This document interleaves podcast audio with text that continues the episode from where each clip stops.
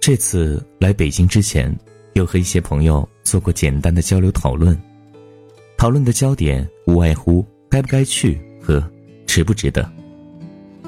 其实于我自己来说，人生本来就没有该做什么和值得做什么的事，就是想做，然后去做就好了。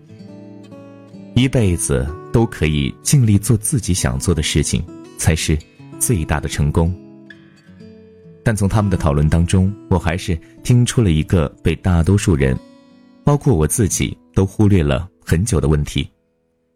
我们大多数人都是不愿意信任比自己更好的人，甚至宁可避免与他们来往。而我们倾向于吐露心意的对象，通常是那些和自己相似，或者说同样弱势的人。我们根本不愿意改变自己的弱点。也不愿意变得更好，我们想求得的不过是维稳路上相互的扶持和怜悯罢了。在这场讨论当中，最让我感到难过的一个观点是，有一位朋友这样说：“啊，你去北京就更厉害了，估计以后不会再理我们了吧？”啊，大致上表达了这样一个意思。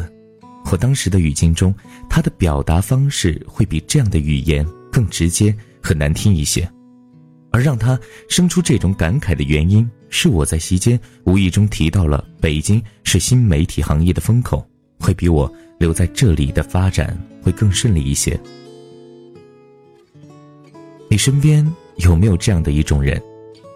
无论你取得了什么或大或小的成果，他们都会用酸溜溜的语言来祝贺你的进步。讲真，其实他们也没有太恶毒的意思，只是单纯的接受不了身边同一水平线上的朋友比自己多走了几步而已。而这样的人常常会发现自己的人生处处都是天花板，并不只是别人，我们自己其实也常常扮演这样的角色啊。就在前些时候，还遇上一个宝宝在后台留言向我倾诉。说和自己同时入职的朋友比自己提前转正了，还常常以过来人的角度对自己指指点点，压根儿不在乎自己的情况，一副高高在上的姿态，让他很不舒服。根据他的形容，我在心中勾画了一位刁蛮刻薄的优秀生的形象。正当我准备从这位倾诉者的角度出发抨击那位同期的优秀生时，忽然意识到一个很重要的问题：为什么我根本都没有考虑过那位优秀生真的在用心帮助他的可能性？意识到这种惯性思维的局限后，我有些后背发凉。忠言逆耳，良药苦口，指出缺点的话从来都不会动听。我们最擅长良人以恶，也从来不习惯三省己身。所以，我们总是抱怨朋友的不理解，总会认为朋友成功之后就变得装逼，变得越来越世俗，越来越喜欢说教。够了吧，别得了便宜还卖乖。别人之所以不再和以前一样，是因为他经历过你的阶段，所以他明白你的缺陷。之所以在你看来变得说教，是因为他还在意你，不在意你的人。根本不会在乎你是否走弯路，而你之所以觉得他变了，无非是因为你够不到他了。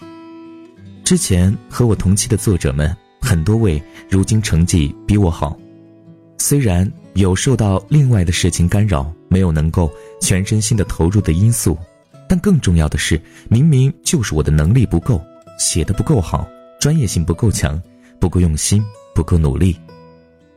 究其根本是我自己的问题，所以我不着急。我的自我介绍里一直说我是个没天赋、有匠心的人。我在用心成长，这就够了。可别看我现在好像很明白，其实之前一度我也急得不行，整日整夜的想着写出什么爆文，涨一大堆粉丝，甚至对同期作者走得比我好的原因找各种借口。就是不愿意相信是自己的天分不够，这样不行的。陷入这样的情绪黑洞，会让你沉浸在自我安慰之中无法自拔，后果难以想象。其实，我们不得不承认，我们对于向来高高在上的前辈很难生出嫉妒的情绪，而对同辈的佼佼者却可以。但你要明白，讲真，我一直认为嫉妒才是人类之光，它比任何一种正能量都有力的多。产生嫉妒，才会产生想要赶上并超越的动力。因为嫉妒其实并不可怕，逃避与优秀者的接触会比嫉妒更加可怕，那叫自甘堕落。相较起来，我更喜欢嫉妒，而厌恶怜悯。我想变成更好的人，是通过自己的努力和拼搏去换取更好的生活，而不是常挂在嘴边说说而已。希望你也是。如果你真的想变成更好的人，请从接受身边变得更好的朋友开始吧。